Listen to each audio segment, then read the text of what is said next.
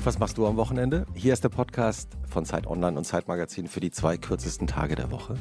Wie immer mit der Schriftstellerin, Radiomoderatorin, Zeitmagazin-Autorin, jetzt auch Musikerin in einer neu gegründeten Band, Ilona Hartmann. Vielen Dank, das war die Stimme von Christoph Arment, bekannt aus Alles gesagt, dem unendlichen Podcast und Was für ein Tag, dem unendlichen Newsletter. Oder der ist schon auch, der geht Open End. Der geht einfach immer Bis weiter. du das Stoppwort sagst. und ähm, wie immer wird auch diese Folge wieder produziert von Charlotte. Ah, Steinbach. Von Pool Artists. Wenn ihr uns schreiben wollt, wo und wie ihr unseren Podcast hört und welche Gästinnen und Gäste ihr euch wünscht, schreibt uns ganz einfach an wochenende.zeit.de. Und unsere Gästin von heute, ich muss gleich einen Disclaimer äh, sprechen. Wir sind wirklich, ich glaube, Luftlinie 500 Meter entfernt aufgewachsen. Ja, in Ja. der Todeskurve hast du gewohnt. In, äh, Im, Im Finkenweg. Weil, weil, von der Todeskurve wusste ich gar nichts. Ah nee, im Film, ja. Nee. Also mich hat es da mal hingepackt mit den Rollerblades, deswegen Ah. ist das für mich die Todeskurve. Wie hieß eure Straße? Eulenring. Eulenring. Die, das waren alles so das sogenannte Vogelviertel Das Vogelviertel. von Langgöns. Alles platt machen und dann die Straßen nach den Vögeln benennen. Das ist ja, macht man ja so. Ja, ähm, also Ilona hat schon angemerkt, ja Hessen überall. Mhm. Äh, auch heute. Aber das Schöne ist, dass Hessen eigentlich fast nur positiv über Hessen reden. Ja, Also ihr habt nicht so ein komischen, inter internalisiert verschobenes ähm, Gefühlsverhältnis zu, eurem, äh, zu eurer Herkunft. nee, überhaupt nicht. Also Hessen ist ja auch einfach sehr objektiv betrachtet sehr schön. Ja. Die Leute sind objektiv betrachtet die freundlichsten in Deutschland. Ja. Und äh, da kann man eigentlich gar nichts anderes äh, behaupten, Ja. finde ich. Unsere Gästin von dieser Woche ist mit jedem Album, das sie mit ihrer Band veröffentlicht hat, in den deutschen Top Ten gewesen. Sie hat sogar das erreicht, wovon ja alle Musikerinnen und Musiker heimlich träumen, auch wenn sie es nie sagen würden, Platz 1 zu sein. und ihre Lieder kennen sowieso alle. Also geile Zeit, die perfekte Welle. Also ich glaube, die deutschen Radiosender können ohne die Songs von Juli äh, gar nicht leben. Jetzt haben sie ein fantastisches neues Album aufgenommen, das ich gestern gehört habe. Und ich Dankeschön. habe mir, ich hab mir äh, mein, von meinem Lieblingslied äh, die besten, Die besten Dinge. besten Dinge, Mhm. auch die, die meine Lieblingszeile aufgeschrieben, die geht, ähm, die Nacht ist noch jung und der Morgen noch weit. Wir fallen auf die Straße, so wie 2003. Ja. Herzlich willkommen, Eva Briegel. So, Hallo. wie, so wie in der Todeskurve Guten mit den. Rollerblades. Ja, genau.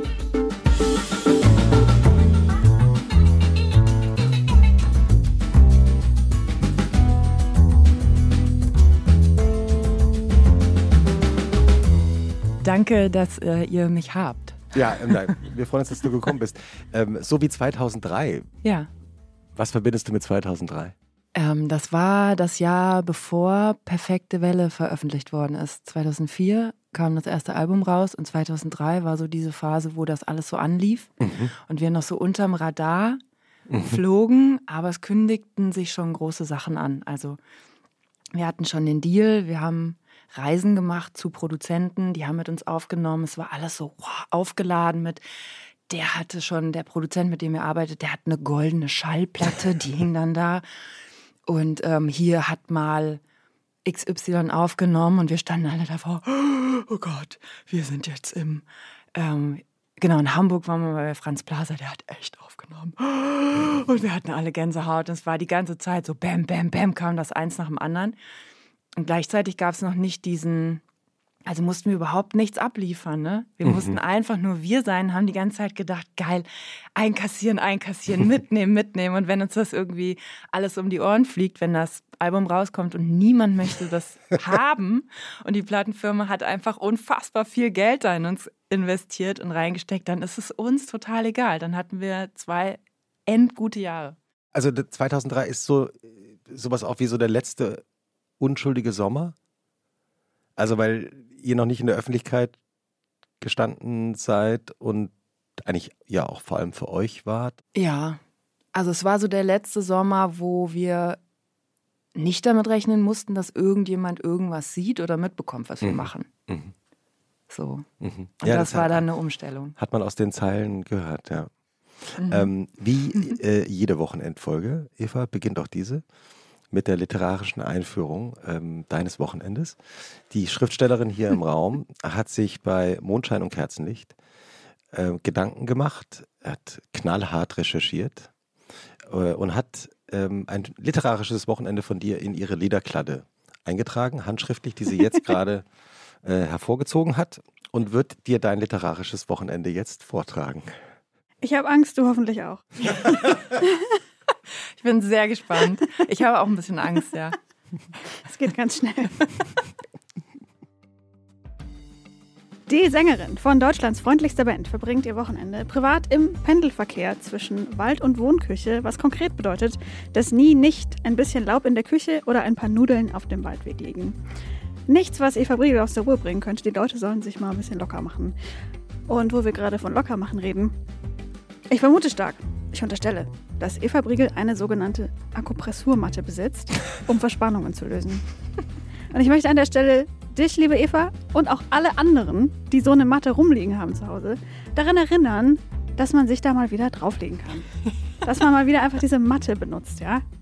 Alternativ kann man sich wie Eva Briegel auch einfach mal flach auf den Waldboden legen, nach oben gucken und tief atmen.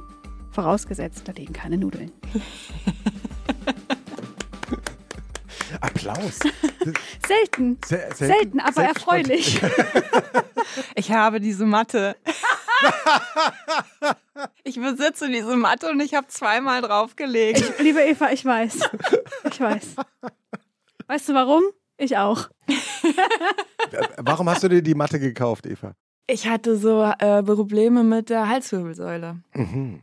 Und äh, habe irgendwie gelesen, das soll helfen, wenn man sich so ein Teil kauft. Außerdem, jetzt wird es ganz privat, gab es da so eine Art, so eine Aktion in so eine Versanddings und da konnte man dann irgendwie, hat man noch so einen riesen Bag, ähm, kleine Pröbchen und ähm, so, ja. so ne, hochpreisige Kosmetik dazu bekommen, wenn man für einen bestimmten Betrag was kauft. Und dann hatte ich gedacht, okay, kaufe ich mir jetzt, was kaufe ich mir da jetzt, was dann über das ähm, darüber geht? Ich nehme die Matte. So war's. Und sonst hat auch alles gestimmt, was Ilona so vorgetragen hat? Das mit den Nudeln habe ich nicht ganz verstanden. War das so ein bisschen so ein Leben halb draußen? Ja, weil man doch immer, auch wenn man draußen ist, schleift man ja immer ein bisschen was von draußen rein, so Dreck und Blätter. Mhm. Aber vielleicht schleift man auch Zeug von drinnen nach draußen. Metaphorisch? Nee. Einfach Ach, so? so wie ich das, so wie das verstand. ist noch nie irgendwas metaphorisch gemeint in meinem Leben. nee, schon so wie das äh, da war. Ja, also ähm, Laub gibt es bei uns nicht nee. in der Küche. Das gibt's nicht. Habt ihr so einen ähm, Roboter-Sauger? Nee. Ich wohne ja in der Stadt, in der Innenstadt tatsächlich. Und ähm, ja, hier gibt es ja kaum Laub, hier gibt es ja kaum Bäume. Aber ich habe ein kleines draußen und da ist tatsächlich der Übergang zwischen drinnen und draußen sehr fließend. Hm. Also, da liegt vielleicht dann auch mal eine Nudel. Da liegt dann auch mal eine Nudel, da liegt dann auch mal, äh, da sind dann auch mal Spinnen und äh, also da will die Natur ganz mit Macht rein hm. ins Haus. Hm. Ich weiß nicht, wer das, wer so draußen hat, kennt das vielleicht, dass man zwei Tage nichts macht und denkt dann so, es überkommt mich ein bisschen überall sitzen sie die Spinnen und die kommen immer näher und hm. jetzt müsste ich mal was tun. Wie beginnt eigentlich so ein ganz normales Wochenende von dir? Ja, wie sehr viele Gästinnen von euch wahrscheinlich habe ich auch keinen, habe auch ich keinen strukturierten Wochenrhythmus und dementsprechend auch kein richtiges Wochenende.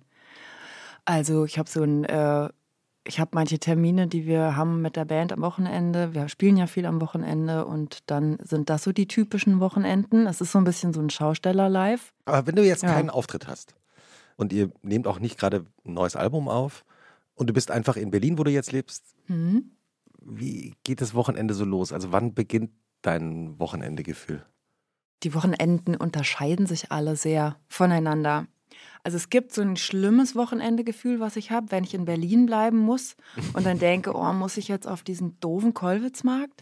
Den hasse ich nämlich wie die Pest. Ich finde das furchtbar da. Was ist das Schlimmste am Kollwitzmarkt? Dass es ultra voll ist. Hm. Und dass ich so ein ganz komisches, unheimiges Gefühl habe. Ich wohne da ja irgendwie um die Ecke und ich treffe nicht einen Menschen, den ich kenne. Und da stehen Hunderte. Und ich komme mir so fremd vor und so disconnected von dem Platz, an dem ich lebe. dass es mich richtig aggressiv macht, dass ich denke, wer sind denn die Deppen, die da jetzt stehen und Weißwein saufen? Wo kommen die denn her? Also, ähm, ich, und ich finde auch, ich habe da keinen Bock, was zu kaufen. Ich habe keinen Bock, in diesem Getränke meinen Rucksack dann darunter zu tun und mein Geld rauszufummeln und so und diese teuren Nudeln zu kaufen, die sehr lecker sind, aber sehr teuer, diese frischen Nudeln. Und irgendwie, weiß ich nicht, fühle ich mich im Lidl wesentlich wohler. Das heißt, du gehst am Samstag äh, erstmal zum Lidl. Also wenn ich es einrichten kann, fahre ich am Samstagvormittag raus. Mhm. Meistens wache ich ein bisschen früher auf als meine Familie. Das ist eigentlich ein sehr schöner Moment. Wann wachst du so auf? Ah, schon so um sechs, sechs, halb sieben. Immer. Ja. Und brauchst du auch keinen Wecker? Mm -mm. War immer schon so? Nee. Seit Also ich habe früher, früher ganz lange geschlafen, Mhm. so ähm, in der Teenie-Zeit auch gerne mal bis drei oder vier. Ich weiß nicht, kennt ihr das? Ja, ja. Äh, Dunkle Nee. Erinnerung. Am Wochenende. Also fast schon so gar nicht mehr hell machen, einfach nur in die Dunkelheit rein, verhindern und dann, Also wenn du aufwachst, ja, dann Samstagmorgens um sechs. genau. Was machst du dann als erstes? Ähm, dann fütter ich erstmal die Katzen. Ähm, dann setze ich mich hin mit einem Kaffee und ja, was alle machen. Handy an, E-Mails checken, kurz mal gucken auf sozialen Medien, ob jemand geschrieben hat. Dann schreibe ich mir manchmal oder schicke mir so Sprachnachrichten mit Freunden, mhm. beantworte das dann so. Da, da brauche ich nämlich immer ein, zwei Tage. Sowas ist dann, fällt dann auf den Samstag. Wie geht ihr mit Sprachnachrichten um? Also, äh, Ich ist, liebe die. Ah, ist interessant. Ich glaube, die Menschheit unterscheidet sich. Hm, In- wahrscheinlich. Den Typ, es nervt. Ich, soll ich mir jetzt diese drei Minuten wirklich anhören? Oder ich liebe sie und höre sie mir genussvoll an. Steile These, aber kommt das nicht auch total drauf an, von wem die ist? Ja, probably. Ja. Also wenn mir jemand aus dem beruflichen Kontext ohne Vorlauf eine vierminütige Sprachnachricht schickt und ich weiß, da wird es jetzt um irgendwas Berufliches gehen und ich Ja. muss mir wahrscheinlich händisch irgendwelche Daten oder Infos rausschreiben, minus 40 Bock, das anzuhören, Ja. klar. Aber wenn mir eine Freundin, ähm, mit der ich seit zwei Wochen irgendwie ein Thema bearbeite, eine zwölfminütige Sprachnachricht schickt, weil sie irgendeine Epiphany hatte, perfekt. Podcast, Kopfhörer auf, spazieren gehen, höre ich mir das an. Der kleine Podcast für zu Hause. Halt wirklich, der Mhm. private Podcast. Ja. Oder? Genau, so ist es bei mir auch. Ja. Wahrscheinlich, also mir schicken halt keine Businesspartner Sprachnachrichten. Mir zum Glück auch nicht mehr. Deswegen bin ich so total Ja, pro. ja. Und danach? Äh, kurzer Einwand noch zu, zum Thema Podcast.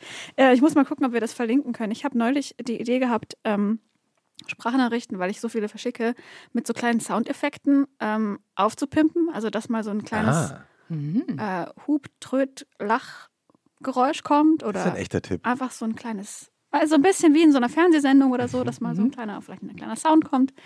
Und habe das auf Twitter äh, offen, auf, wie sagt man, offen getan. Und es hat sich herausgestellt, jemand, äh, dem ich folge, hat da quasi schon so ein Soundboard konfiguriert, sodass man das Wow. ähm, Mhm. bearbeiten kann. Vielleicht können wir Okay. das verlinken. Unbedingt. Weil ich da, also ich habe es noch nicht selber ausprobiert, weil ich dann dachte, ah, muss das jetzt ein bisschen Arbeit, aber ich glaube, an sich funktioniert es sehr gut und es ist 10 von 10 witzig. Mhm. Wie findest Das du das, bisschen- Eva, Ich finde als das, Musikerin? ähm, wir hatten eine Zeit lang hat mein Freund diese Kästchen gesammelt, Ja, wo man so, so Buttons drückt und dann macht das irgendwie ja, so Geräusche. ja. So im Real Life Ja. hat er das dann immer gemacht und deswegen bin ich natürlich begeistert von der Idee. Auch so in der Kommunikation untereinander. Also, ja, genau. Hast du mal was? ist wie Stefan Raab fr- früher in der Sendung. Stimmt. Genau, So, da, da, da. genau. Ah, ja. Ja. Da kann man so eine Konversation auch aufpeppen. Das finde ich gut. Ich finde das Auch gut. Ich finde, guter Tipp. die Zeit ist bereit. Und wann wacht deine Familie dann auf? Also wann sto stoßen die dann so dazu? Ja, die sind Langschläfer, also die stoßen so um, je nachdem, was wir vorhaben, wenn, wenn sie dürfen, schlafen sie bis zwölf oder eins. Mhm. Und manchmal ähm, trommel ich die auch raus, weil wir wollen dann aufs Land fahren. So, also ich will aufs Land fahren und die müssen mit. Die Sehnsucht äh, mit dem Land, war die immer schon da oder ist die irgendwann so losgegangen? Weil wir beide sind ja auf dem Land aufgewachsen, deswegen Ich wollte es gerade sagen. frage ich natürlich danach. Ähm, die hatte sich zwischendurch, war ich mal so, ähm, hatte ich das, aber hatte ich das nicht so auf dem Zettel? Mhm. Also als ich frisch hierher gezogen bin, Nach Berlin. Genau, also nach Berlin. Ich war ja einige Zeit in Gießen und ähm, hatte da überhaupt keinen Vertrag mit, ich muss raus aufs Land, so, das war mir total Wurst. Und dann bin ich hierher gezogen und dann kam das eigentlich so also so schleichend irgendwie, dass ich das nicht gemerkt habe. Und irgendwann war ich dann mal draußen, weil ich dachte, da muss man jetzt mal hin. Und ähm, dann war das wirklich so, ist irgendwas abgefallen. Und ich habe gemerkt, oh, mhm. das habe ich irgendwie gebraucht. Mhm. Was ist das denn? Also es war wirklich so ein richtiger, so, äh, ich war irgendwie, als wäre was abgefallen von mir oder auf mich draufgefallen. Ich habe es nicht verstanden so richtig, aber es war so ein die gute Luft halt, ne? Irgendwas. Und dann habe ich gemerkt, okay, ich muss das irgendwie in mein Leben integrieren. Das hat mir extrem gefehlt. Ja, und deswegen fahren wir immer mal raus. Also ohne genau zu sagen, wo ihr in Brandenburg hinfahrt, äh, aber wie sehen dann die Wochenenden draußen auf dem Land aus? Ähm, wir haben so ein, ähm, ein Zimmer in einem äh, Verein mhm. bei Bucko in der Märkischen Schweiz. Das ist ein sehr schöner Landstrich. Ähm, genau. Und äh, bevor. Bert Brecht, oder? Ja, genau. Ja, ist, äh, das Brecht-Weigelhaus genau. steht da in Bucko. Mhm. Deshalb besonders, ein ganz besonderer Ort in Brandenburg. Kultur. Mhm. Ja, ist ein ja, besonderer Ort. Oft. Und da gab es so eine Community um Bert genau. Und, und Helene Weigel. Genau, das ist nämlich, die Berliner haben ja nicht, ist ja nicht neu, ne, dass die Berliner alle diffundieren aufs Land, sondern das ist ja schon immer und drei Tage so, dass die Berliner raus wollen. Und auch in Waldsiversdorf, das ist ursprünglich so eine ähm, ja, so angeschlossen an so eine Klinik, irgendwie so ein Heilkurort gewesen. Mhm. Eigentlich eher so eine Berliner Sommerfrische. Und hat also so eine lange Tradition von Berlinern, die da einfallen und auch von Leuten, die das überhaupt nicht toll finden. Klar. Und, die Nervensägen ähm, aus der Großstadt. Genau, und an der Stelle möchte ich auch nochmal äh, so ein bisschen werben für so Benimmregeln äh, auf dem Land. Also Ach, herrlich. Ich kriege das auch. Let's make some notes, wie du ja. auf Englisch. Also ich kriege das auch mit. Ich habe ja da so ein paar Verbindungen und erkenne auch Leute, die da wohnen und so. Und zum Beispiel kommt es nicht gut an, wenn man jetzt aus Kreuzberg aufs Land fährt als Veganer und da unbefugt auf so einen Hof, also auf so einen Kuhhof stiefelt und dann erstmal sagt, wie das hier zu laufen hat. Also, dass das, das hier jetzt gar nicht das geht. Das machen Leute? Das machen Leute. Und wow. da kann ich auch den Brast verstehen, den manchmal die Leute haben, dass sie sagen, ja, Corona, die Leute gehen alle aufs Land, kommen hier raus ne, und mhm. spazieren und so, ist ja irgendwie schön, aber dann kommen die hier bei uns auf die Höfe und sagen dann, das kann man so nicht machen, das ist irgendwie intensive Nutzung und ähm, labern den Leuten halt rein. Ne? Das geht halt nicht, finde ich. So interessant, oder? Wenn man das aus der Perspektive eben hört, mhm. weil die Leute aus Kreuzberg, von denen du jetzt gerade gesprochen hast, die haben ja wahrscheinlich das Gefühl, dass sie für die bessere Welt da hingehen und denen jetzt mal so erklären, wie sie so zu, zu, leben haben. Ja. Also das ist ein sehr interessantes Spannungsfeld, in dem ich mich da bewege. Mhm. Einerseits hier diese Berliner Bubble, so. Ähm, ich war ja noch mal an der Uni jetzt äh, und ähm, in so einem wissenschaftlichen Kontext und so, ne? Irgendwie habe ich da auch das Gefühl, da sind doch alle relativ ähnlich von der Meinung her und von Überzeugungen. Und dann fahre ich raus und ich finde die Leute genauso nett, mhm. die da einen Kuhhof betreiben und einen Pferdehof haben und mhm. so, aber die Ansichten sind halt einfach fundamental andere. Und ähm, dass das manchmal clasht oder dass ich da manchmal auch denke, uh, ja, super unhöflich einfach. Ne? Mhm. Oder ähm, man kann es eben auch von einer ganz anderen Warte aus betrachten. Habt ihr so kleine Rituale da draußen entwickelt? Ja, so das öde Spazierengehen. Natürlich. Was ist eine ideale Länge für einen guten, öden Spaziergang? Also ein guter Spaziergang mit Kind ist eine Stunde. Mhm. Ein guter Spaziergang alleine ist so dreieinhalb oder vier. Wow. Ja. Okay. Dann habe ich aber auch, ich habe gelernt, ich habe immer so ein, so ein Hip-Bag dabei mit ein paar Keksen drin und was zu trinken und eine DM-Toilette für unterwegs. Hm. Weil das ist echt nervig, wenn man vier Stunden unterwegs ist und man hat sich so ein bisschen verfranst und man weiß nicht mehr, wo man ist. So, da muss man schon irgendwie das Gefühl haben, man ist gut ausgestattet und equipped. Mhm. Und man schafft es ins nächste Dorf. Mhm. Welchen Trick gibt es mit Kind? Also wie kann man das Kind bestechen, die Stunde durchzuhalten? Ein Stock. Aha. Ohne Witz. Ein Stock ist. Ich wusste, dass es da was gibt. Ja, und zwar und so einen Stock abbrechen und dann schlägt das Kind mit dem Stock an jeden Baum, an dem man vorbeigeht. Und schon ist der Spaziergang massiv aufgewertet. Abenteuer. Perfekt. Elon hat auch gerade, ich will auch so einen Stock. Nee, ich habe gerade wirklich überlegt, also Stock voll oft eine Lösung für verschiedene Dinge. Ja. Wann habt, also ich, man erinnert sich, glaube ich, nicht mehr an den Moment, als man zum letzten Mal Freude an einem Stock hatte. Aber als Kind. Ah ja, als Kind. Aber genau. irgendwann hattest du halt deinen letzten Stock in der Hand. Stimmt, ja. ja. Wollen wir das wieder zurückbringen? Großeltern haben, einem das- also bei mir waren es eben auch die Großeltern, die einem, die einem dann so einen Stock geschnitzt haben, Ja. oder? Das war so, war das, sch- schaust gerade so, Kilo Ja, nach. ich überlege gerade, ob man das wieder machen könnte. So einfach durch Berlin mit so einem Ast. Also nicht mit so einem brachialen St- so Stock, Stock, sondern einfach so. Mit so einem Gehstock? Nee, Oder ein Mit richtiger so ein- Ast, so ein- geschnitzten Ast. so ein Stecken. kleiner, so ein, so ein Stecken. Ja. Ich finde, das kann man bringen. Ich finde, ich erinnere mich daran, dass das was extrem Beruhigendes hatte.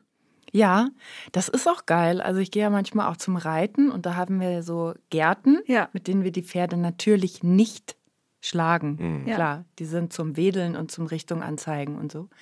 Und wenn man so eine Gerte in der Hand hat, also nur weil wir die Pferde nicht schlagen, heißt das nicht, dass wir uns untereinander nicht schlagen. und das fetzt schon echt. Also so eine Gerte und dann mal von hinten so kleine kurz an die Wade ran oder Ja. oder jemand von hinten so ein bisschen in den Haaren rumfummeln. Also vielleicht geht auch für den Anfang so eine Gerte. Vielleicht ist das auch die große Faszination am Schlagzeugspielen. Zwei Stöcke. Liebe Grüße an deinen Schlagzeuger Marcel. Ja, danke schön. Also bei Marcel, ja, ja, schon. Wenn da jemand so ein Stockjunge war, dann auf jeden Fall der Marcel. Stöcke für immer. ja, also das Problem gelöst, na klar. Wenn ihr dann vom Spaziergang zurückkommt, also entweder von der Stunde oder von den dreieinhalb oder vier Stunden, äh, was passiert dann? Ist dann wahrscheinlich Samstagnachmittag oder Abend schon? Ja, ich versuche dann meistens irgendwas, ähm, also wir sind da mehrere und dann kochen immer alle zusammen. Was gibt's? Und äh, ja, die sind alle sehr gut. Also meistens ist es so sehr Ottolenghi-like, Ottolenghi-lastig. Also irgendeiner macht immer irgendein Ofengemüse mit Fenchel und Birne oder so. Und äh, Rosenkohl für immer. Blumenkohl. Röstblumenkohl. Dieser Riesenblumenkohl, dieser, dieser geröstete. Der, ich glaube, Otto Lengi hat, hat alleinständig den, den Blumenkohl wieder zurückgebracht in die, in die Küche. Ja. Ich glaube, das kann man so sagen. Ja, Gott sei Dank. Er ist doch auch so lecker. Mhm. Ja, ist toll. Ja, Und äh, also ihr kocht dann alle zusammen oder? Genau, wir kochen alle zusammen, dann gibt es einen Topf Nudeln für die Kinder und dann gibt es so eine große Tafel und da essen dann alle zusammen und je nach Begabung gibt es dann halt mehr oder weniger gute Sachen. Wird, das dann auch so bewertet unterhalb der? Nee, also ist alles heute immer- kocht wieder der. Nein, das ist alles immer toll. Das Ja. ist alles immer ganz toll. Also die Suppe, also fantastisch. Wie machst du das nur? Denn alle immer die ganze Zeit total kriegen Props für ihren, für ihren Kram. Der Möhrensalat. Wie ist, wie ist ein guter Möhrensalat? Ah ja, mit so fancy Shit drin halt, so irgendeinem, irgendeinem Korn, also ein geröstetes Kumin oder irgend sowas, was so Flavor Pairing mäßig halt super zur Möhre passt. Weißt du, die Möhre will. So. Mythos Möhre. Ja. Ähm, Die ja. Möhre craved nach Fenchel. Vielleicht. Oder Zitrone. Die Zitrone.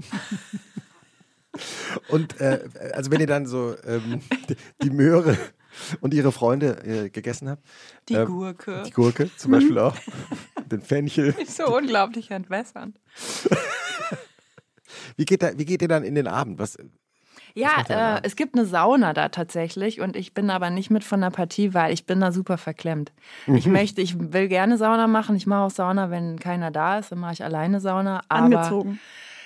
äh, das ist auch ein Thema von Marcel und mir tatsächlich, von meinem Schlagzeuger und mir. Ich muss, wenn ich in Berlin in eine Sauna gehe, immer vorher kurz gucken, ob Marcel nicht schon drin sitzt. Weil ich absolut keinen Bock habe, mit dem in die Sauna zu gehen. ist das schon mal passiert? und er immer sagt, Eva, jetzt stell dich nicht so an. Nee, es ist noch nicht Also- passiert. Das heißt also, die anderen gehen in die Sauna Genau. und du.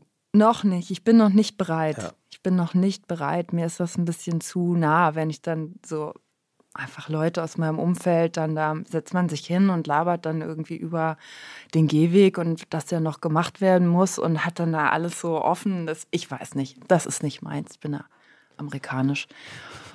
Und ähm, danach wird dann, äh, genau, und dann gibt es einen See in direkter Nähe, dann springen die alle in den See oder nach der Sauna geht man in den See, bisschen baden.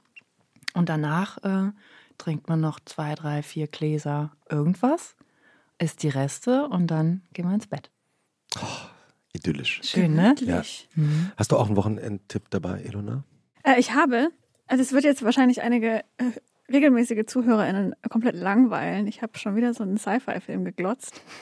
wo ich aber, wo ich, aber der war nicht, der war, es war so eine 3 von 5, aber es war halt nicht so, dass ich sagen würde, ich empfehle den jetzt nicht. Mhm. Weil er hat schon Spaß gemacht. Ja. Der ist komplett an mir vorbeige vorbeigegangen, als er rauskam, 2018 oder 2019, glaube ich, nämlich Ad Astra Ah, mit ja. Brad Pitt. Ja. Wo ich dachte, hä, Brad Pitt in einem Sci-Fi, also interessante Kombi. Das, also er deckt wirklich jetzt mittlerweile alles ab. Ähm, und ich meine, im Grunde ist das so ein bisschen, äh, Männer können nicht über seine Gefühle reden in Space, aber, also weil es da irgendwie auch so um seinen, um seinen Vater geht und halt so ein bisschen so eine so eine dramatische Familiengeschichte aufgerollt wird, aber es ist halt geil, geldig produziert. Das heißt, es gibt extrem gute Explosionen und halt geile, so geile Bilder. Ja. Und das finde ich macht bei Sci-Fi immer am meisten Spaß. Also ich finde, Hauptsache, da wurden ein paar Millionen verfeuert dafür. Mhm. Und dann lohnt sich das. Und ich finde, das ist so ein Film, wenn einem mal nichts einfällt, so mal auf Mittwochabend kann man sich locker Ad Astra angucken. Also ich fand alles daran wirklich irgendwie okay. Außer die Nummer mit den Affen. Ich weiß, das habe ich nicht verstanden. Was, war, was ist das nochmal? Ich erinnere mich dunkel. Wir da, auf da nicht- einmal kommen halt so Affen. Ah, ja. Und ich denke mir, ist das wirklich so plump, dass das quasi so eine Hommage an Planet der Affen ist? ja, hm, Is it that simple? wahrscheinlich. Weil wenn ja, dann nee. Ja. Ich habe vor kurzem habe ich äh, irgendwo auf Twitter oder so diese berühmte letzte Szene äh, aus Planet der Affen, also aus dem ersten Film nochmal gesehen. Könnt ihr euch daran erinnern? Nee. Also das Überleben, das einzige überlebende Paar, menschliche Paar nach der Atomkatastrophe. Moment, ich habe Planet der Affen nie gesehen. Ja, ist, ähm, äh, denkt irgendwie so, sie sind jetzt hier in Sicherheit und äh, sie werden jetzt sicher bald auch die anderen Menschen wieder treffen. Und dann laufen sie an zum Strand lang und gehen um die Ecke. Und das war in Kindheitserinnerung der größte Schock, den ich als Kind eben beim Fernsehen oder Filme anschauen hatte. Gehen um die Ecke und entdecken plötzlich an einem vollkommen leeren Strand die Überbleibsel der Freiheitsstatue aus New York. Und sie wissen, die ganze Welt ist zerstört. Ja, genauso habe ich auch geschaut, wie du jetzt schaust, mit offenem Mund. Und ich habe das jetzt wieder gesehen und es ist jedes Mal wieder so, selbst wenn du schon weißt, was passiert. Ja, das ist Oder? groß, ne? Ja. Finde ich auch. Es hat was äh, unglaublich, äh, ja, gleichzeitig erhebend und Schreckliches. Ja. Krass. Hast du auch Wochenendtipps dabei?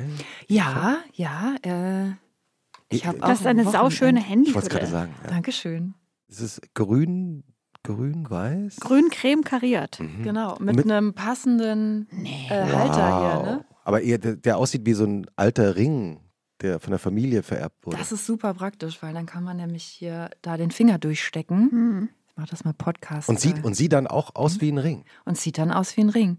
Dann Clever. hat man das Ding immer in der Hand. Das ist eigentlich nicht so gut, ne? Aber du hast auch an dem Finger äh, extra auch keinen Ring an.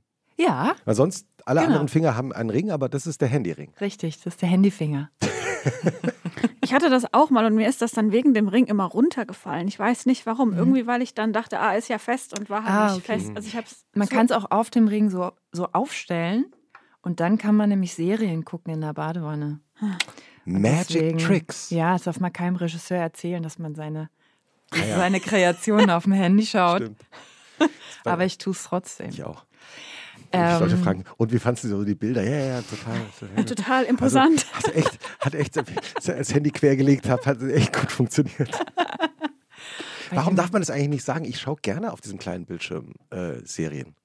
Aber äh, ist natürlich sehr klar. Darf man nicht? Nee, aber meine ich ja. Also, Ja, also man- man Regisseure sich, sind man, schon sehr erbost tatsächlich, wenn man das Ja, man macht. schämt sich immer so ein bisschen dafür. Ja, ja, naja, ich bin nicht so Cineast, Cineo, Cinephil, sagt man das so? Ich glaube, Cinephil Cinephil, oder so. das ist mir so ein bisschen Wurst. Also deine Wochenendtipps. Genau, meine Wochenendtipps haben wir ja schon so ein bisschen durchgegangen. Märkische Schweiz spazieren gehen.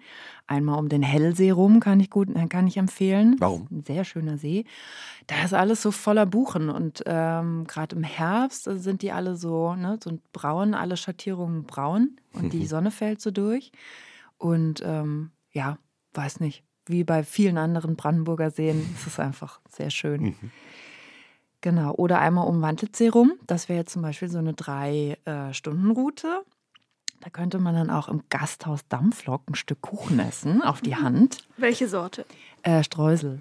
Kirschstreusel habe ich das letzte Mal gegessen. Das ist so eine ganz kleine Bude gegenüber von dem Bahn im Panorama, falls das jemandem was sagt. Ähm, ja, genau. Weiß ich nicht, 2 Euro oder so. Tasse Kaffee, finde ich, ist so ein ganz schöner Abschluss, wenn man drei Stunden gelaufen ist und dann setzt man sich hin mit so einem Stück Streusel, oder? Ja, Das sind super. doch die einfachen Dinge. Äh, ich mache das immer mit dieser Komoot-App. Kennt ihr die? Mhm. Hm, Da kann man einstellen, ich möchte jetzt ein, zwei, drei Stunden entweder im Kreis oder hin und her, Mhm. irgendwo da oder um mich rum. Und dann habe ich äh, gedacht, ich bringe mal ein paar Instagram-Accounts mit, anstatt wow. Filmtipps, weil ich Das bin haben wir gar nicht so oft. Nee. überhaupt nicht im Filmgame. Sehr gut, jetzt bin ich sehr gespannt. Ja. Ja, ich habe aber auch jetzt, das ist schon ein Weilchen her und dann habe ich jetzt neulich irgendwie gesehen, hm, ich bin voll hinten dran, weil ich kein TikTok habe und ich denke immer, oh, voll der geile neue Instagram-Account, den ich entdeckt habe und dann kommt in der Berliner Zeitung ein Riesenartikel, weil die huge sind auf TikTok und ich es nicht mitbekommen habe. Also das muss man mir nachsehen. Zum Beispiel die zwei, die hübsche und Gazelle is her name, kennt ihr die? Nee. Nee, also Kennt ich ihr nicht. nicht? Nein, nein, Nee. Absolut. Die Die sind sind, aber groß auf TikTok, habe ich gehört. die sind riesig auf TikTok, ja. Was machen die? Die machen so, ach keine Ahnung, die erzählen so ein bisschen aus ihrem Leben, machen so Comedy im Flur und die treffen sehr gut so mittelalte Pädagoginnen, die kurz mal klopfen und äh, ungewollt Lebenshilfe erteilen zum Beispiel. Da kann ich mich gut amüsieren. Sehr gut. Aha.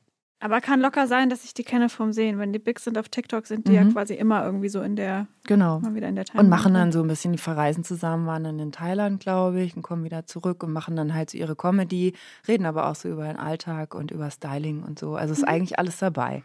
Toll. So. Und wenn man so ein bisschen am Puls der Zeit bleiben möchte und wissen möchte, wie sind denn die jungen Leute so drauf, ist das ein super Account. Kann man mal folgen. Dann äh, gucke ich sehr gerne Rhesus Therapy. Das ist so ein ähm, New Yorker, der Kinder interviewt.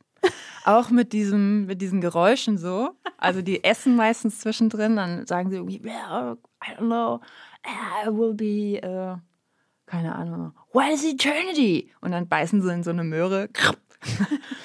eternity is, is really big. Das ist irgendwie sehr süß. Und da kommt auch dieser Korn-Song her. Kennt ihr den Korn-Song? Ja, ja. Genau. Das Der ist ist so von da. Genau. Ah. So ein kleiner Junge, der über, äh, über Korn Mais. So, total abgeht über Mais, genau. Ja. Mais ist das Beste. Full Circle Moment. Ja. Den Oh, kennst du, ist aber wieder- du kennst nicht Reese's Therapy. Genau. Ja, Ja. genau. Das ist das. Äh, Aber der ich glaube, Ursprung. der, der Sound war wahrscheinlich viraler als das Originalvideo. Ist ja oft so, dass dann Ja. auf, zumindest auf TikTok der irgendwelche Ja. Sounds viel. Aber es ist so lustig, wenn du dem Account ursprünglich folgst und du denkst schon so, ah, das ist aber jetzt richtig süß oder das ist richtig geil. Und dann wird das auch so huge, weil das irgendwie so ein, ja, weil es halt einfach objektiv irgendwie super süß ist. Hattest du das Gefühl bei euch auch als Band? Jetzt pass auf, das war jetzt ein journalistischer Ja. Move. Ah, da ist. Nee, Ilona, ich liebe deine Übergänge. vielen Dank, vielen Dank. Jetzt ist auch schon wieder peinlich. Naja, ähm, Crange, wie El Hotzo sagen würde. ja. Wusstet ihr es vorher? Oder war das so, ah, die anderen sind aufgeregt, weil wir wahrscheinlich irgendwie und mm, es überträgt sich so ein bisschen, aber wie war euer eigenes Gefühl? Also ich habe da gar nicht gedacht, dass das was wird. Überhaupt nicht. Du hast einfach gedacht, geil, viel Kohleproduktion, geile Produzenten, goldene Schallplatte. Ich habe gedacht, gucken. ich mach das mal. Ja. Ja, ich mach das jetzt mal. Ähm, ich bin ja als Letzte zur Band. Nee, Marcel war der Letzte. Und die Band gab es vorher schon. Mhm. Unter einem anderen Namen. Ne? Genau. Und auf Englisch. Und äh, ich war so ein bisschen Fan. So, ich fand die irgendwie super gut. Und dann auf einmal Sängerin ausgestiegen, hast du nicht Lust? Und ich so, äh, nee, geht doch gar nicht. Die Band muss doch so sein, mit der Sängerin, so. Was habe ich denn da jetzt drin verloren?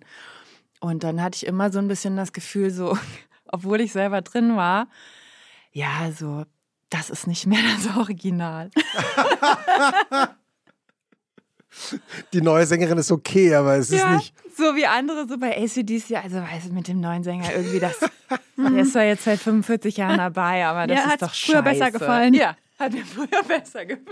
Das Beste, das Beste finde ich ja da immer so bei, bei, bei so Bands wie Cool in the Gang, Mhm. die es ja seit f- 40 Jahren gibt. Und ich glaube, kein einziges Originalmitglied ist noch dabei. Ja. Das ist, aber äh, ma- macht nichts. Spielen das Nö. immer Celebration Die weiterhin. Eternal Band. Ja. Das ist eigentlich auch so ein bisschen wie bei Deichkind auch, ne? wo das die ganze Besetzung einmal durchgechanged hat. Stimmt. Bis auf Liebe. Grüße an, an Porky, der Mhm. Ja. auch vor ein paar Stimmt. Wochen bei uns war und Ja. das auch nochmal war ja erzählt hat. wahnsinnig. Hast du gehört? Ja, ich habe den Podcast gehört. Ich habe gedacht, ach du Scheiße, wie unterhaltsam kann man sein. Und, und ähm, hat sich, wann hat sich dieser Moment gelegt, dass du gedacht hast, naja, also die Originalbesetzung bei Juli war schon irgendwie besser. Ähm, das hat sich gelegt, als wir die ersten ähm, Konzerte gespielt haben, tatsächlich. Also so die ersten neuen Songs entstanden sind, die jetzt nicht mit dem Repertoire von früher was zu tun hatten, auf Deutsch. Und dann wir die ersten Konzerte gespielt haben und wir gemerkt haben, dass verändert sich halt zwangsläufig nochmal ein bisschen. Ne? Es hat sich dann auch mit dem neuen Schlagzeuger nochmal verändert und ist ein bisschen weggegangen von dieser. Sauna Marcel. Hm? Ja, genau. Sauna Marcel kam dann dazu. ähm, hat das Seil damals auch. Er hatte so eine schmale Daniel Kübelböck-Brille. und ich wusste nicht, ob ich den haben will. Und er wusste auch nicht so richtig, ob er uns will. Aber wir waren uns so ein bisschen einig in Gießen, ne? kleine Szene so. Ja, warum nicht? Also wir sind so spielerisch auf einem Level und dann muss man so in einer kleinen, kleineren Stadt nehmen, ja. was man bekommt. Es gab vier Drummer, die so in Frage kamen und wir haben bei Marcel gesagt, ja, halt dann den. So, und er bei uns auch. Halt dann die. Genau, ja, dann warum halt nicht? Ne? Ich habe jetzt keinen, er hat damals wortwörtlich gesagt, Marcel, verzeih mir, er wüsste jetzt nicht, warum nicht. Gute Antwort. Weil man sagen ja. muss, in Schwaben ist das eine Liebeserklärung. Stimmt. Seid ihr in Gießen, also ich meine, ich äh, habe ja in Gießen auch studiert, die Szene, also die sogenannte Szene in Gießen ist wirklich klein. Habt ihr dann auch im Uhlenspiegel, seid ihr im Uhlenspiegel aufgetreten? Ja, damals? erstes Konzert. Wirklich? Mit mir, ja. Ja, Uhlenspiegel ist nämlich die Musikkneipe ja. in Gießen. Genau, wäre auch ein Ausgetipp fürs Wochenende ja. in Gießen, wenn man da mal ist.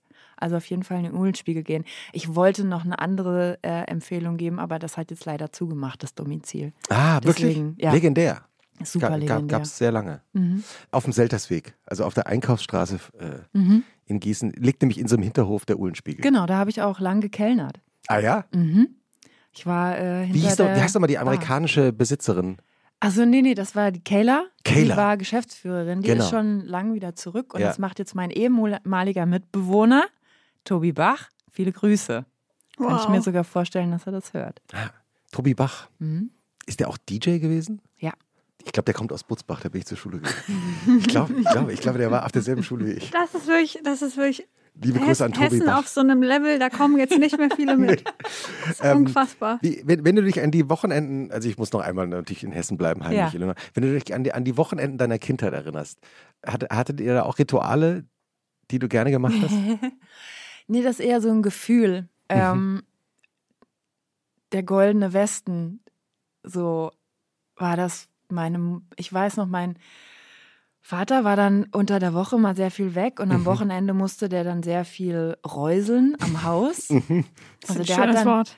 draußen immer irgendwas. Ähm, Gibt ja auch mal was zu tun. Genau, wenn man den, so ein Haus hat. einen Sandkasten hingebaut oder ihn wieder abgebaut oder eine Mauer geflickt oder irgendwas ne, gedüngelt. Mhm. So, und der war dann immer ums Haus rum, rum oder Rasen gemäht und dann haben wir so manchmal geguckt und die, äh, die Nähe gesucht und einfach so zugeguckt. Das sind 100 Prozent meiner handwerklichen Fähigkeiten gehen darauf zurück, dass ich meinem Vater zugeguckt habe, wie er einen Rasenmäher repariert. Und ähm, genau, meine Mutter hat irgendwas anderes gemacht. Ich weiß gar nicht, im Haus, aber meistens waren wir dann draußen, haben so gespielt auf der Straße, so total ja, wie man sich das, was man sich unter heile Welt vorstellt, tatsächlich. Am Wendehammer haben wir gewohnt und haben dann auf der Straße Softball gespielt und ja, wir auch. Und ja, mein Bruder und ich haben auch mal Softball auf der Straße gespielt, weil es sind mhm. so wenig Autos vorbeigekommen. Ja. Äh, so alle zwei Stunden mal ein Auto, die ja.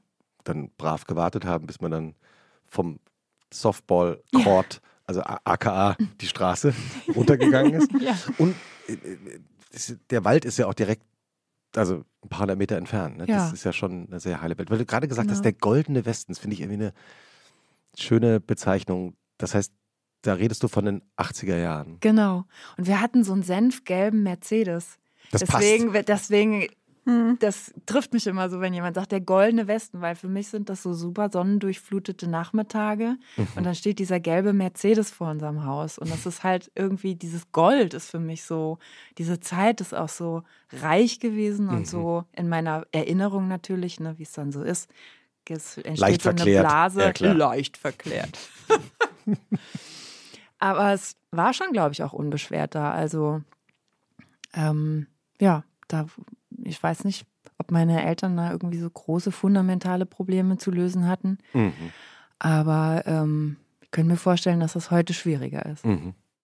Christoph, wir ähm, ignorieren, äh, und das heißt nicht ignorieren, aber wir vergessen ja manchmal deinen Tipp. Also ich. Nein, nein, du, du denkst ja gerade dran. Ja, weil ähm, du dran gedacht hast.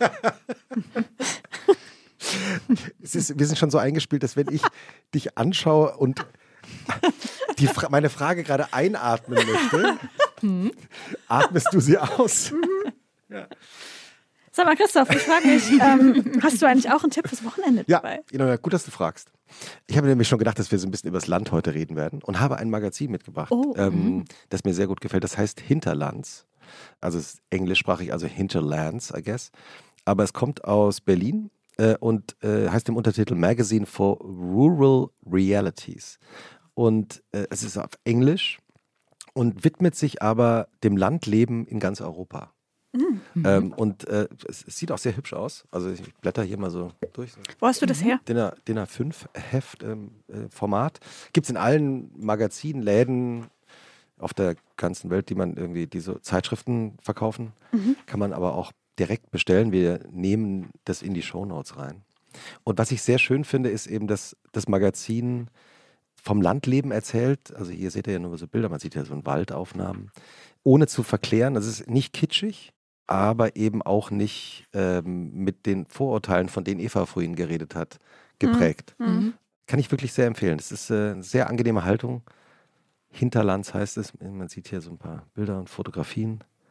Ähm, also wirklich ein Mhm. schönes, leises äh, Magazin. Das klingt sehr gut. Mir ist noch eingefallen, das sehr schöne Lied Raus aufs Land von der höchsten Eisenbahn, Mhm. wo es genau darum geht, dass so ein paar Berliner Städter, ein Berliner Pärchen entschi- entscheidet, wir müssen jetzt mal raus aufs Land. Und dann sitzt man da. Ja. Ja, da Probleme sind auch mitgekommen. Ja. Überraschung. Man muss sich halt auch schon irgendwie ein bisschen Land ist. Land kann anstrengend sein, ähm, wenn man keinen Bock auf Dorf hat. Hm. Also Hm. dieses drüberfahren oder dieses, ich kaufe mir da jetzt irgendwie so einen alten Gutshof, dann Mhm. lade ich mir meinen SUV voll mit Lebensmitteln aus der LPG, Hm. dann fahre ich dahin, habe mit niemandem Kontakt Hm. und genieße die Natur und fahre wieder Mhm. zurück. Das ist, glaube ich, nicht unbedingt das, was ich jetzt so mag am Mhm. Landleben. Mhm. Mhm. Also ich mag dieses, auch weil ich vom Land komme, ich mag dieses Connectete und diese vielen Sichtweisen und Mhm. so, ja, also einfach da sich so ein bisschen einbetten und gucken, was mögen die denn, was ka- kann man denn hier machen, was, was gibt es hier mal ein Jägerfest, gibt es mal irgendwie ein Disco-Beat, äh, was Mhm. macht man denn hier so am Wochenende zum ja. Beispiel? Hm. Kannst du dich an den Moment erinnern, in dem ihr gedacht habt, das wird was mit der Band? Ja, ziemlich genau sogar, weil das war eine kleine Clubtour, die wir gespielt haben. Wir waren im Sprinter unterwegs ähm, und der Fahrer war gleichzeitig der Sound-Engineer. Mhm. Und dann hatten wir so eine kleine Clubtour und wir sind jeden Tag vor diesen Club gefahren und dann stand oben dran, heute Juli ausverkauft. Und ähm, da habe ich gedacht, oh krass. Und das war dann auch immer so, dass unsere Managerin uns immer rei reingegeben hat, wie man heute so sagt. Wir sind irgendwie, äh, die Platte ist, steht da oder die Single steht da. Also ne? auf, Charts. Chartpositionen, genau. Ja. Und wir gleichzeitig so super räudig halt in diesem Sprinter, ne? Und irgendjemand, weiß ich noch, hatte seine vollgeschwitzten Wollsocken zum Trocknen Marcel. an diesem Netz aufgehängt, was so, was so den Kofferraum abtrennt. Und das war so ein bisschen, ha, ah, der, the dream comes true. Hatten wir uns irgendwie ein bisschen glamouröser vorgestellt. Aber gleichzeitig war es halt auch einfach eine Riesensause. Wir hätten jeden Einzelnen ständig umarmen können. Also es war so eine krasse Liebe und Intensität, dass wir gedacht haben, wow, die kommen jetzt alle. Und dann waren auch die Bühnen noch nicht so hoch, weil die Clubs relativ klein waren. Mhm. Und dann vermischte sich das auf einmal so. Die Leute kamen auf die Bühne oder wir sind runter. Und das war richtig ekstatisch. Und das war dann, dass ich gedacht habe, oh, jetzt geht's los. Mhm. Und gab es auch mal, oder bestimmt, aber wann gab es zum ersten Mal den Moment, wo du gedacht hast, mir wird alles zu viel? Hm. Weil ihr wart ja dann, also über Jahre eigentlich immer unterwegs. Also ihr Mhm. habt relativ schnell da am Anfang auch die Alben veröffentlicht. Die sind ja, Mhm. haben wir schon gesagt, alle sehr erfolgreich geworden. Und ich könnte mir vorstellen, dass man, wenn man immer mit denselben Menschen Mhm. äh, zu tun hat, dass man vielleicht auch irgendwann mal an den Punkt kommt und sagt, Leute, ich, ich ich brauche auch mal ein bisschen Zeit für mich. Ja, es gab so einen Moment, das weiß ich noch, da saß ich im Tourbus und wir waren, wir hatten so eine fette Tour gespielt. Dann hatten wir so ein Festival Sommer, wo wir auch wirklich alles gespielt haben, was geht, mhm. weil ne, das muss man mitnehmen. Und dann, da sind wir wirklich so vom Tourmanager um elf aus dem Bus so, ihr müsst aufstehen, es ist Stage Time und wir alle so äh, auf, auf die Bühne und versucht irgendwie mit Energie wieder alles wettzumachen. Hat natürlich nicht geklappt. ähm, und das war schon eine ganz schöne Mühle. Und da weiß ich, ich saß nachts mal neben dem Busfahrer und dann sind wir an so einem Autobahnabfahrtsschild vorbeigefahren. Da ging es auf den Gießener Ring und ich habe angefangen zu heulen, weil ich dachte, ich will heim. Oh. Da ist jetzt dieses, wir müssten einfach nur rechts abfahren. Dann wäre ich zu Hause. Dann wäre ich zu Hause. Mhm. Und das weiß ich noch nach dieser krassen, das war echt so eine Mühle. Und danach ähm, bin ich dann so tagelang ohne Gepäck, ohne Tasche, ohne alles. Also nur, ich habe wirklich den Schlüssel abgemacht von meinem, von meinem Schlüsselring mhm. und hatte nur meinen Haustürschlüssel so in der Tasche und bin dann so durch die Stadt in Flipflops, also durch Gießen so gelatscht. so ganz langsam und habe einfach genossen, ich muss nirgendwo hin, hm. keiner will was von mir, ich muss nirgendwo sein. Und habe mich immer so auf so ein Schwätzchen, ne, auch so forciert, so ein bisschen wie so eine verrückte Alte, so versucht, mit Leuten in Kontakt zu kommen. Und Habt ihr schon mitbekommen, die Eva ja. Briegel, die läuft jetzt da mit Badelatschen durch den ja, Völkersweg. Genau. Da geht's nicht mehr lang. Hättest du von heute aus betrachtet einen Tipp für junge Musikerinnen und Musiker, etwas, was du damals am Anfang deiner Karriere gerne gewusst hättest und heute weißt? Das ist super schwer, weil das, das sind ja so Sachen, so Überzeugungen vielleicht, die man, ähm, die man nicht, also da kann man nichts anders machen. Man kann das nur lernen oder erfahren oder emotional irgendwann ein, sickern lassen. So. Mhm. Es gibt eigentlich wenig, was ich anders machen würde. Aber so, ich habe wirklich gelitten von so Kritik aus dem vermeintlich eigenen Lager. Mhm. Also wenn, ähm, ich war neulich ähm, bei dem Reflektor-Podcast mhm. von Jan Müller von der Band Tokotronik und mhm. wir haben so ein bisschen uns ähm, ja, ja, hatte so ein bisschen mehr, weil es gab so eine Campus Invasion, das weiß ich noch, die haben wir gespielt und da hat Jan Müller gesagt, wie weit kann man sich musikalisch von Musik eigentlich entfernen? Und das war so ein richtiges so. Du hast gerade so eine, so eine Bewegung gemacht, als ob dir ja. jemand ein Messer in den Brustkorb gesteckt genau, hätte. Genau, das hat mich richtig, richtig getroffen, weil ich immer gedacht habe, hä, irgendwie im Prinzip habe ich gedacht, man steht so auf derselben Seite. Mhm. Ähm, und eigentlich ist auch die Musiker-Community so ganz pießig und mhm. man lässt sich so sein, auch wenn man jetzt sagt, das ist jetzt nicht unbedingt meine Musik, sondern man toleriert sich so. Und ähm, damals war aber so ein paar Leute waren dann noch so sehr auf, ähm, auf Abgrenzung und das war so deren Ding. Was ich heute weiß, weil ich viel auch mit diesen Musikern geredet habe mhm. und die gesagt haben, ja, das war halt irgendwie so Teil unseres Selbstverständnisses, dass man halt überall hintritt. Und das hätte ich halt damals mal wissen müssen. Ich mhm. habe halt wirklich immer gedacht, so, mhm. sind wir so schlecht? Mhm. Was? Ist es so schlimm? Und habe dann so ganz viel über diesen aktuellen Pop-Diskurs nachgedacht. Ist es mhm. zu harmlos? Ist es zu gefällig? Ist es zu nicht das und das genug? Ist es nicht? Was ja so verrückt ist von außen betrachtet, weil ja. von außen betrachtet würde man sagen, hier ist eine Band, die wahnsinnig großen Erfolg hat und Leute singen, genau. kommen zu ihren Konzerten. Aber die Band selber hat natürlich andere Maßstäbe. Ja, ja. Und das hast du dann auch von anderen Bands mitgekriegt, ne? die, wo du selber gesagt hast, hä, die sind über jede Kritik erhaben. Mhm. Und die hatten dann auch wieder das Problem, hä, wieso sind wir denn eigentlich nicht so wie die mhm. und die? Mhm. Und das würde ich eigentlich so ein bisschen versuchen, jemandem zu sagen, dass jede Band ist wie so ein Stück Obst. Also du kannst Äpfel mit Birnen nicht vergleichen. Und es gibt dann die, die Beatsteaks sind niemals die Helden und die Juli ist niemals Tokotronic. Es sind zwei völlig unterschiedliche USPs, wie man heute sagt. Ähm, und da braucht man gar nicht mit anfangen, da macht man sich kaputt mit. Also mhm. dieses, warum ist man nicht so und so? Ilona, stimmt es das eigentlich, dass, ähm, dass du wirklich eine Band gegründet hast? ja. Nee, Lass ich mich raten, mit Drangsal zusammen. nee. Nee, äh, ich habe die nicht gegründet. Also die, ähm, unser Bandchef heißt Louis Arke. der macht äh, eigene Musik mhm. ähm, und hat noch so ein paar Nebenprojekte. Und äh, ich bin da zusammen mit Julian Knot von der Band Die Nerven hineindiffundiert. Und jetzt sind wir ein Trio. Ja, sag ich ja. Erstmal. Ich kann nichts daran für mich claimen. Welches Instrument? Ich spiele das Stimmband. Ah. Aber gibt es schon was zu hören eigentlich? Äh, Anfang Mai Aha. erscheint unsere erste Single. Sie wird mhm. Mountainbiker heißen. Und wir haben eine, eine, heute schon wieder aktiv in der, ähm, in der Chatgruppe uns ausgetauscht und verschiedene Coverentwürfe durchgekaut und schreiben wir uns auf Spotify groß oder klein oder es gibt so mhm. viele mini kleine Detailentscheidungen, mhm. die man treffen muss. Das sage ich jetzt von dir, also als von Musikerin zu Spaß. Äh, nee, aber das finde ich echt ähm, krass. Also dann von so GEMA-Anmeldung und wie teilt man das auf und das ist echt, echt doll. Ja, finde ich auch. Also krass. Ist das eigentlich dein Traumjob? Oder ist das einfach so passiert und dann gab es kein Zurück mehr?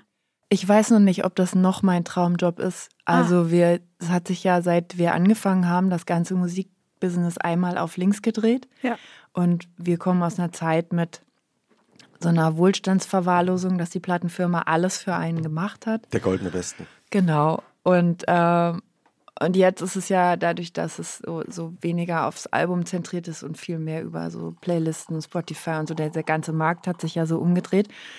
Und ähm, wir tasten uns da so langsam vor und gucken, was gibt es denn alles zu machen? Was muss entschieden werden? Wollen wir das entscheiden? Äh, haben wir überhaupt Zeit und Kraft für? Ja, denkt euch doch mal selber ein Video aus. Also so, ne? ich denke so, hä, wieso denkt sich niemand anders ein Video aus? Ja. Das ist doch so, da gibt es so Regisseure, die Wo schreiben sind die Hubschrauber? Treatment. Früher hatten wir immer Hubschrauber in den Videos. Wo sind die Dobermänner? Und äh, jetzt so, jetzt ist alles so, ja, ihr seid doch die Künstler. Da müsst ihr euch jetzt mal ein Video irgendwie überlegen. Mach doch mal ein TikTok. Ja, das auch noch. Das auch noch.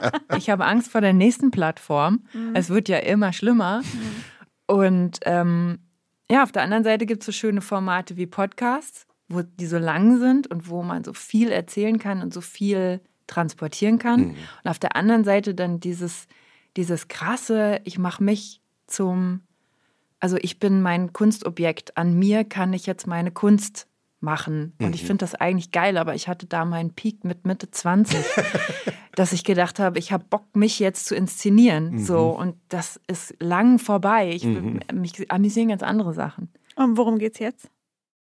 Ja, also das ist wirklich eine Challenge, finde ich, zu gucken, was macht einem wirklich Spaß. Also mhm. was macht einem wirklich Freude, wenn man alles kann, was man will. Und äh, ich mache gerne Musik.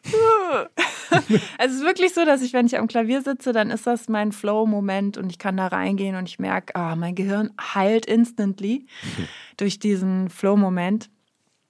Und ähm, ich bin gern draußen, ich mache gern was mit anderen im Team, also da in dem Verein, wo ich bin, irgendwelche Kunst- und Kulturaktionen planen oder an diesem Haus was planen ähm, mit anderen zusammen irgendwas kreieren. Also ich bin einfach gerne in einem Verbund mit anderen und tue irgendwas, was jetzt nicht nur meins ist. Mhm.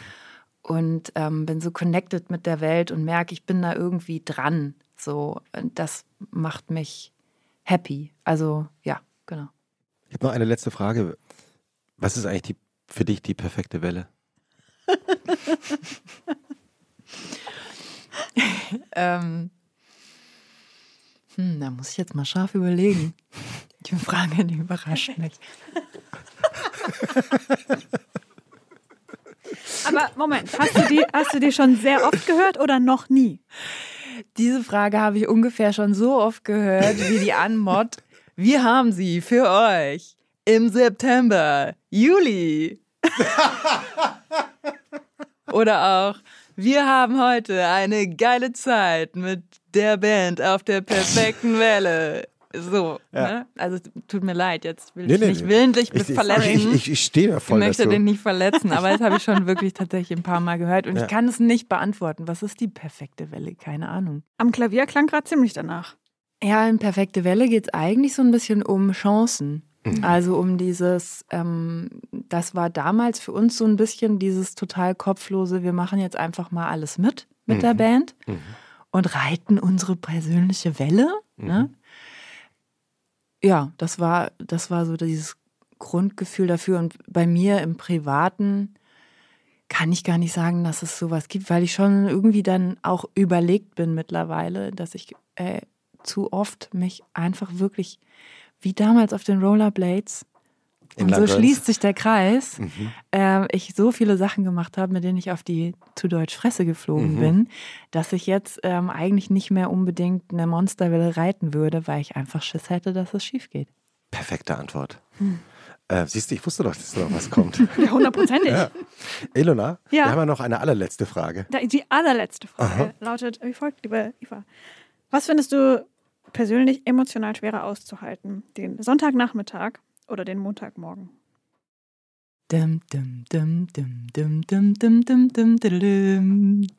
Wer kennt ihn noch, den Weltspiegel? Ja klar, Sonntag. 19.10 Uhr. Horror. Wenn diese Musik erklang im Fernsehzimmer, dann Bei deinen ich Eltern. oh, ey, fuck. ich, es gibt nichts so Tristes wie ein Sonntagabend, finde ich. Ich finde es mhm. ganz schlimm. Also ja, es hat sich so ein bisschen eingedingst jetzt, weil wir keinen, nicht mehr diesen Montag haben, wo man jetzt wieder ran muss. Aber trotzdem, Sonntagabend ist way schlimmer als Mhm. Montagmorgen. Da muss man sich richtig was überlegen für, ne? Mhm. Den Sonntagabend muss man aktiv Ja, bekämpfen. Also der, mein Freund will immer jedes Mal wieder, jede Woche wieder, sagt er, hm, wir könnten doch mal was zu essen bestellen. Und jedes Mal sage ich, wir haben Sonntagabend, Mann. Das dauert zweieinhalb Stunden, bis das hier ist. Guck dir mal die ganzen Bewertungen an. Da steht dann immer, es hat sechs Stunden gedauert, bis das Essen bei mir eingetroffen ist. Macht, macht dein Freund dann auch immer so Geräusche auf seinem. Düdü. nee, ich koche dann irgendwas und wir lassen es uns wirklich, wirklich, wirklich gut gehen und lassen eigentlich, äh, ver versuchen uns krass zu verwöhnen, damit diese Tristesse nicht überhand nimmt. Das ist eine gute Einstellung, oder? Die einzige Art. Vielen geht. Dank, dass du da warst. Äh, achso, ich habe doch noch eine letzte Frage. Kurz bevor wir angefangen haben aufzuzeichnen, hast du gesagt, du warst vor kurzem in Biebertal in der Post. Ja, Und das sollten wir als Tipp noch für alle Hessen-Reisende noch mit aufnehmen, oder? legendär. Ich hatte so viele Hessentipps dabei. Mann, ich habe sie nicht untergekriegt. Aber die Post ist auf jeden Fall ein absoluter Tipp in Biebertal, Fellingshausen. Ähm, genau, super traditionelles Gasthaus. Und ähm, wenn man ordentlich Schnitzel essen will zum Beispiel Mhm. oder andere Arten Fleisch in Soße, dann äh, ist man da auf jeden Fall extrem gut beraten. Kennt ihr noch diesen Kopfsalat mit so einer weißen Soße? Absolut. Habe ich auch das Gefühl, das gab es nur in den 80ern auf dem Mhm. Land. Im goldenen Zus- Westen. Zusammen mit so ein paar goldenen Bratkartoffeln oder so Salzkartoffeln gab das immer so ein schönes Komponentenessen. Und äh, da muss man hin, Fellingshausen, in die Post. Ich kann jetzt gar keinen Tag sagen, wo es da richtig gut ist, aber wahrscheinlich ist es immer gut. In diesem Sinne, vielen Dank, Eva Briel, und ein schönes Wochenende. Ja, euch auch, danke. Schön, dass du da warst. Ich muss jetzt Ja, auch mal nach. Biebertal in die Post, wenn ich das nächste Mal zu Hause bin. Ja, Ja. auf jeden Fall. Betriebsausflug. Familienausflug. Und danach hoch auf den Dünsberg. ah, Ja. stimmt, ganz vergessen. Mhm. Wandern und spazieren gehen auf dem Dünsberg. Ja. Und oben ordentlich saufen. Ist leider so. Mythos- Hab ich mir Mythos nicht Hessen. ausgedacht.